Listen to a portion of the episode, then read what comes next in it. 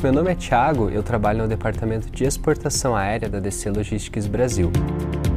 Nos últimos meses, nós fizemos o fretamento de três aeronaves Antonov. O modelo que utilizamos foi o AN-124, que atualmente é o segundo maior avião de cargas do mundo.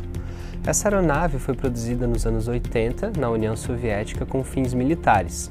Hoje, ela é utilizada para fins comerciais no transporte de projetos extradimensionados, porque a sua altura permite até cargas de 4,4 metros e até 120 toneladas. Em um projeto como esse, é necessário investir mais tempo no planejamento do que na execução, de modo que todas as partes estejam engajadas e preparadas para executar suas atividades com excelência.